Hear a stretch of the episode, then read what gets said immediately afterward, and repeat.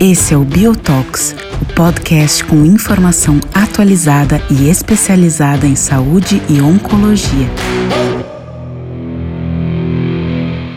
Olá a todos, o meu nome é Igor Morbeck. Eu estou aqui hoje numa edição especial do nosso Biotalk, que tem o apoio da Angem, para falar um pouco dos highlights em câncer de pulmão do Congresso da ESMO 2021. E para isso eu estou aqui com meu amigo especialista em câncer de pulmão, o doutor Adriano Gonçalves, que vai falar, e a gente vai debater aqui, alguns estudos que nós selecionamos, apenas com uma, uma rápida olhada, né, Adriano, para que a gente pudesse, então, já colocar esses dados aí para as pessoas ficarem antenadas, porque o nosso evento principal, que é o nosso pós-ESMO, vai acontecer online no dia 2 de outubro, e eu já faço aqui de antemão esse convite para que todos estejam conectados. Adriano, bom dia e, e bem-vindo. Olá a todos, uh, tudo bom, Igor? Correria, né? Então, essa ESMO empilhou junto com o Mundial de Pulmão, então a gente está aí quase mais de uma semana já tentando garimpar um pouco dos estudos e, e como você falou, a gente vai dar só uma pincelada para o que a gente vai ter de discussão principal é, já no dia 2 de outubro. Ah, e se eu puder começar, Igor, eu vou falar um pouco sobre ah, o tratamento do estadio 3, né? Então, ah, nos últimos anos, a gente vem ah, revisando os dados e atualizando os dados do Pacific. Na ASCO, a gente teve atualização de cinco anos do Pacific, que mostrou aí uh, um hazard ratio uh, da, da, sobrevida global de 0,72, com a sobrevida livre de progressão em cinco anos de 33% contra 19%, e uma mediana sobrevida global de 47,5%, uh, que virou um benchmark né, para todos os estudos futuros. E o que a gente viu nessa ESMO são alguns estudos uh, que tentam acrescentar já a, a, a, esse esqueleto do Pacific. Né? O primeiro é um estudo que é o Pacific R, né, que é o, é o Real World uh, do Pacific, é um estudo bastante interessante que mostrou uma sobrevida livre de progressão mediana de 21,7 meses, corroborando com os dados que a gente viu atualizados do Pacific. Eu acho que esses estudos de real life são sempre muito interessantes, né? E é normal que a gente tenha uma sobrevida de progressão um pouco mais larga do que o estudo, porque é, as, muitas vezes as imagens de progressão, as avaliações de progressão não são feitas tão a, a, de maneira tão metódica quanto é dentro do estudo. Mas acho que é sempre muito importante a gente conseguir a, refazer os dados de um estudo randomizado com todos os seus as suas peculiaridades no mundo real. Um outro estudo, só para chamar a atenção, que foi é, apresentado na Mini Oral, é, é, o Pacific Driver, é um, um, um, um, estudo onde eles selecionaram só pacientes com mutação de Carras, é, e como todos sabem, na maioria dos estudos de imunoterapia, essa população de Carras tende a responder melhor à imunoterapia, é, mas nesse estudo a sobrevida é, livre de progressão e a sobrevida global parecem ser muito semelhantes ao do estudo Pacific. A sobrevida livre de progressão mediana também deu 17 meses, a sobrevida global também deu 47 meses, então não parece ser uh, muito diferente nessa tentativa de, uh, de selecionar. E talvez o estudo que eu fiquei mais curioso, e eu acho que talvez seja o esqueleto para estudos de fase 3 no futuro, é o estudo COAST, que foi apresentado na Preferred Session, de, de, não metastático. E esse estudo era um estudo de três braços, que usou o braço de durvalumab como o braço padrão comparativo, usando duas medicações novas. Num braço, o, o eloclumab, que é um anti-CD73, e o outro é o monalizumab, que é um anti-NKG2A. Essas duas moléculas elas são aumentadas após radioterapia e são tidas como um fator de resistência à imunoterapia. Então, dando anticorpos monoclonais contra essas duas moléculas junto com o durvalumab, imaginava que você conseguiria aumentar as taxas de resposta sobrevida de progressão. E esse estudo uh, mostrou um aumento na taxa de resposta, o durvalumab sozinho foi 18 meses, é, 18%, desculpa, uh, enquanto com os anticorpos foi 30% e 35%. Sobrevida livre de progressão foi seis meses com o durvalumab sozinho, e não atingida com o eloclumab e 15 meses para o monalizumab. o que é interessante, que eu acho que a gente vai discutir, explorar um pouquinho no dia 2, é que esse braço do Durvalumab uh, performou muito mal comparado com o Pacific. Né? A gente uh, esperava dados ou números um pouco melhores uh, com, com o Durvalumab sozinho. Mas são dados e são estudos, a gente está vendo que a gente tem aumentado bastante a cura, ou pelo menos o prognóstico dos pacientes com estádio 3, com imunoterapia e novas, novas drogas. O que, que você viu da, da área metastática, Igor? É, então, é muito legal isso que você falou, Adriano, porque eu acho que assim, o Durvalumab hoje ele realmente é um padrão para esse subgrupo de pacientes e ver estudos de vida real, eles corroboram na prática aquilo que o estudo fez, né? a gente sabendo que os estudos clínicos selecionam excessivamente os pacientes e sempre fica essa dúvida se a gente vai obter na prática clínica o mesmo benefício e estudos de vida real servem exatamente para isso. Então, acho que, que o caminho é, é, é excelente em relação ao estágio clínico 3 de câncer de pulmão. É, mudando aqui um pouco o foco, Adriano, ah, me chamou a atenção os dois estudos principais que tentam melhorar a resposta nos pacientes com GFR mutado. Né? E aí, então, eu chamo a atenção dois estudos que incorporam drogas antiangiogênicas, aqui é o caso do bevacizumab, né? e esses estudos tentam, obviamente, explorar aquela mediana de sobrevida livre de progressão, tentando aumentar esse intervalo de uma maneira geral. Então, eu chamo a atenção para um estudo japonês, o estudo fase 2, que coloca, então, isso, de certa forma, era aguardado, o papel do osimertinib em associação ao bevacizumab. Do ponto de vista teórico, racional, há realmente alguma coisa que chama a atenção, porque a gente sabe que as drogas angiogênicas podem estabilizar os vasos sanguíneos dentro do tumor, fazendo com que haja uma penetração maior de drogas, né, de uma maneira geral. Além disso, a gente sabe que esse é um dos mecanismos de escape também do EGFR. Então, você associar né, dois mecanismos de ação distintos pode ser interessante, porém, na prática, não é isso que a gente vê. Ah, então, indo já direto ao ponto, esse estudo japonês de fase 2 ele foi negativo para o seu objetivo primário, que foi avaliar exatamente a sobrevida livre de progressão.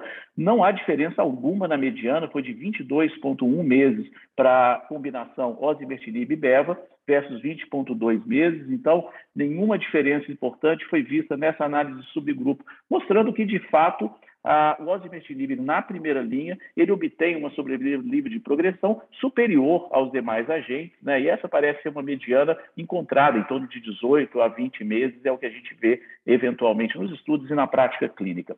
E outro estudo é um estudo maior, é um estudo chamado Beverly Trial, é um estudo fase 3, e esse estudo fase 3, então, coloca aí a droga antiga, né? o erlotinib com bevacizumab, é uma combinação uh, já eventualmente explorada em outros estudos fase 2, e agora então a gente ganha num estudo fase 3. Esse é um estudo positivo, tá? Então o objetivo primário foi avaliar a sobrevida livre de progressão, uh, foram 160 pacientes randomizados para o braço da combinação, 80 para o braço do erlotinib sozinho, e de fato a sobrevida livre de progressão foi superior em termos de mediana, 15,4 vezes 9,7 meses, isso alcançou uh, um hazard ratio de 0,6, e a mediana de sobrevida foi superior, de 28 versus 23, embora sem significância estatística.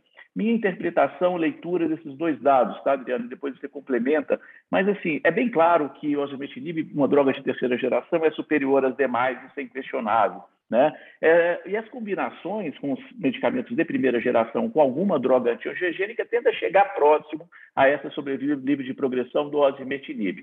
Na prática, talvez para os pacientes que não tenham acesso a uma droga de terceira geração, essa combinação pode ser viável porque você realmente aumenta um pouco esse intervalo, embora sem ganho de sobrevida global, como a gente sabe, por exemplo, que tem no estudo do osimertinib.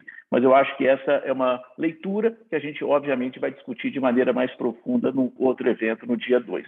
E outro estudo, Adriano, já entrando ainda nessa linha de mutações alvo-dirigidas em câncer de pulmão, eu chamo a atenção para o estudo Destiny Lung 1, e esse é um estudo fase 2 que coloca a droga do momento, né, que é o trastuzumab deruxtecan, conhecido como TDXD. Então, essa droga, que é um imuno, uma droga conjugada, né, um anticorpo conjugado com droga, tem um papel hoje muito claro em câncer de mama. Nós vimos na plenária aqui dessa mesma ESMO um benefício impressionante dessa droga em comparação ao trastuzumab. É, e a gente agora, então, explora isso em câncer de pulmão. É uma população rara, nós sabemos disso, 3% dessa população de câncer de pulmão alberga a mutação PRER2. E o que chama atenção, esse estudo que tem duas coortes, ele colocou uma coorte com imunistoquímica também, que os pacientes que tinham IHC duas ou três cruzes com diferentes doses e para aqueles pacientes de mutação. De uma maneira global, a gente coloca aqui o dado global, a taxa de resposta foi de 54,9%, então quase 55% de chance de resposta, para uma população de paciente politratada, tá? Então, de fato, essa é uma droga extremamente ativa. Na análise de Forest Plot, é, que foi mostrada, e principalmente com as taxas de resposta, não viu diferença até o momento, embora sejam subgrupos um estudo pequeno, fase 2, é, entre os pacientes mutados ou com expressão por imunohistoquímica. Isso é algo que ainda precisa ser melhor discutido, e a gente sabe que na prática isso deve ter alguma diferença. Mas, de fato, essa droga produz resultados robustos, na minha opinião, e com alguma duração de resposta que é também bastante interessante, viu, Adriano? Então, acho que as coisas estão se desenhando melhor e, e realmente o trastuzumab deruxtecan é uma droga que, que, impressiona pela sua atuação, né? Impressiona bastante, eu fiquei bem impressionado com os dados, se você vê o, o waterfall plot ali, apenas 3% dos pacientes, se não me engano, progrediram ah, com melhor resposta, então ah, é uma droga bastante potente. O que preocupa, talvez, é o índice de efeitos colaterais, né, principalmente pneumonite e, e doença intersticial pulmonar, um, que eu acho que a gente vai ter que observar um pouco mais. Enquanto você falou ali do, do bevacizumab junto com os EGFR, uh, o que eu acho que, é, de novo, essas análises subgrupos servem só para a gente gerar hipóteses, é a melhor resposta dos pacientes uh, com história tabágica uh, para o uso é. do bevacizumab, e até um certo efeito protetor contra a pneumonite, principalmente nos pacientes que usaram o zimertinib no estudo, no estudo japonês. Então, de novo, é verdade. são, são geradores de hipóteses, mas são dados curiosos para a gente ver. Ah, e, e, hoje, o último estudo apresentado na, pre, na presidencial da ESMO foi o Empower 010, ah, e, e confesso que eu não sei o quanto que esse estudo acrescentou no que a gente já sabia da apresentação da ASCO em junho desse ano. Então, só lembrando, o Empower 010 é o primeiro estudo de imunoterapia adjuvante em pacientes com câncer de pulmão, um estudo que randomizou pacientes estadio 1B a 3A, que fizeram até quatro ciclos de quimioterapia, receberam um ano de atezolizumab adjuvante. Esse estudo tinha aqueles desfechos principais como hierárquicos tradicionais dos estudos da Roche, uh, e ele foi é, positivo em termos de sobrevida livre de doença nos pacientes de estadio 2 a 3A com expressão acima de 1%, com hazard ratio de 0,66, e em todos os pacientes com estadio 2 a 3A, com hazard ratio de 0,79, não preencheu em todos os all-comers uh, no intention to treat, uh, independente do, do, do PDL1. Ah, e a apresentação ah, da ESMO foi apenas ah, em diferenças de sítios de, de, de recidiva.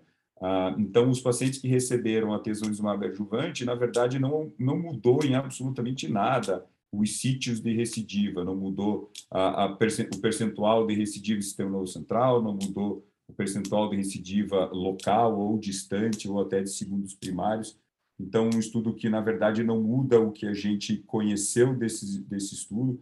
Ah, eu ainda acho, e, e, talvez daí quero ouvir um pouco a tua opinião, quanto que isso tem mudado na prática clínica. Eu, sinceramente, com esses dados ah, um pouco frágeis de doença, ah, sobrevida de doença, eu ainda espero os dados sobre vida global para tentar incorporar a imunoterapia de forma adjuvante. Ah, e para finalizar, Igor, ah, e saindo um pouco de câncer de pulmão, passando um pouco para mesotelioma, que eu acho que é um estudo que mudou a prática clínica ah, bastante significativamente, é o estudo Checkmate 743, que é o estudo da combinação de nivolumab e ipilimumab em mesotelioma. Esse estudo ah, já foi publicado há, há algum tempo ah, e a gente teve atualização ah, de três anos com hazard ratio que se mantém na casa do 0,74. As taxas de resposta são bastante parecidas, mas o que impressiona realmente é a duração de resposta dos pacientes com ipinivo, ficaram com a duração de resposta de quase um ano, né, 11,6 meses contra seis meses para quem recebeu a quimioterapia.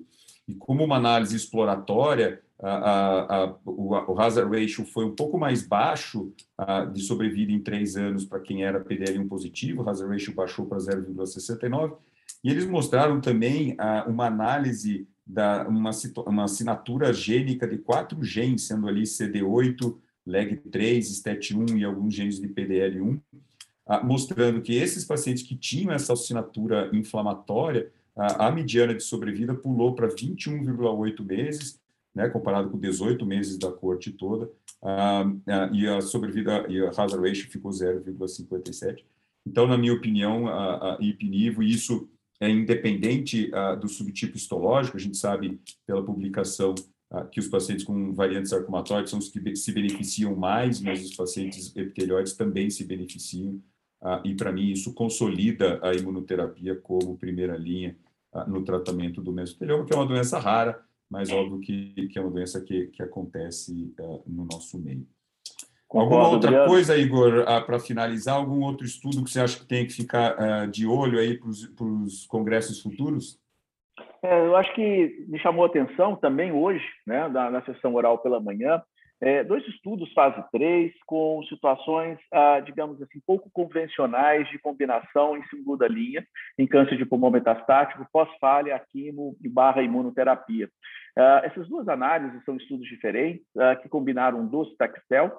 Ah, o primeiro deles é um estudo chamado Dublin 3, esse estudo utiliza uma droga chamada plinobulina, a plinabulina. A plinabulina, na verdade, é uma pequena molécula capaz de aumentar a maturação de células dendríticas e também a proliferação de células T, portanto, uma droga capaz de promover um boost aí na resposta imunológica, e combinou ela, então, com a quimioterapia. Interessante porque eh, esses dados são dados positivos, tiveram dados de sobrevida global, né? então acho que isso é para ficar de olho.